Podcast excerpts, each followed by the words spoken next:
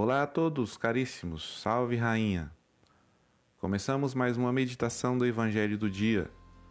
Hoje começamos no capítulo 6 do Evangelho de São Mateus. Jesus ensina como fazer as três coisas essenciais na vida de quem busca a salvação: a esmola, o jejum e a oração. A crítica que Jesus mostra aos que gostam de aparecer serve para cuidarmos e não cairmos na tentação da vaidade, da prepotência e da soberba. Mais uma vez, Jesus mostra que o reino dos céus é totalmente diferente das práticas que temos neste mundo.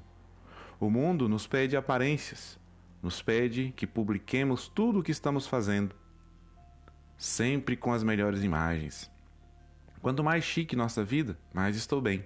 Quanto mais bonito eu fico, mais reconhecido eu sou neste mundo. Já parou para pensar o tempo perdido nas redes sociais cuidando da vida dos outros? Procurando coisas nos outros, até mesmo para fofocar? É isso mesmo. Quando perdemos tempo postando, compartilhando, comentando coisas inúteis na internet, estamos praticando a fofoca.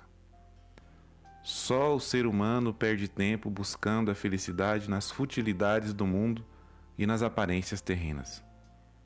O mundo tal qual está simplesmente não é para os humildes e pequenos. A humanidade busca um caminho contrário para a graça da salvação. A vida que Jesus nos propõe está na humildade, no silêncio e no refúgio do nosso interior. Muita gente diz que não reza, não ora, porque não sabe como fazer. Pois bem, hoje Jesus nos mostra que é no íntimo do nosso ser que a verdadeira oração deve ser praticada primeira coisa que devemos fazer quando queremos orar é nos humilharmos diante de Deus dizendo: Senhor, perdão, eu não sei como rezar, mas Senhor, estou aqui diante de vós pedindo o seu auxílio. Não sei o que pedir, não sei como agradecer, mas me coloco diante de ti, Senhor, de todo o meu coração, e sei que tua misericórdia é tudo o que preciso. Ninguém precisa ver ou ouvir nosso íntimo com Deus, basta que Ele veja. Jesus diz: O teu Pai, que vê o que está escondido, te dará a recompensa.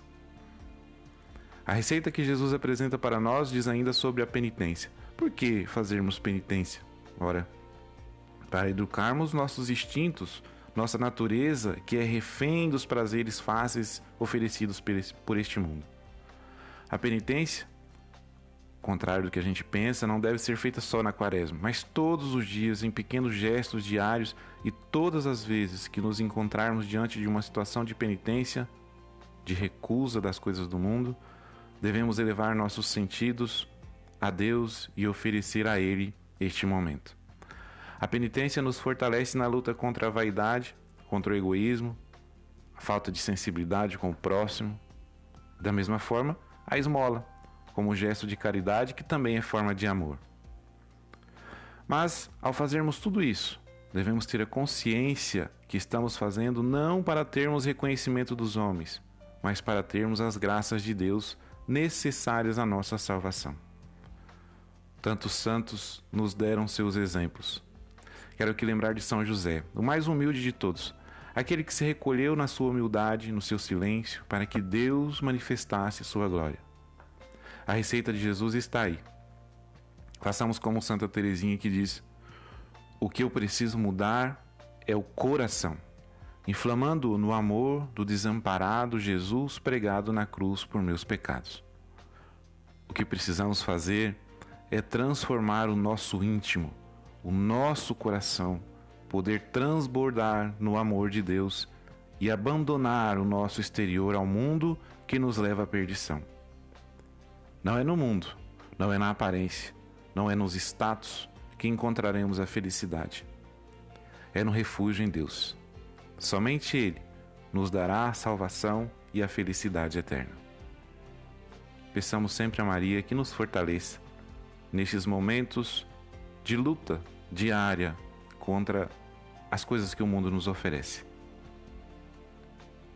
Maria, Mãe da Igreja, rogai por nós.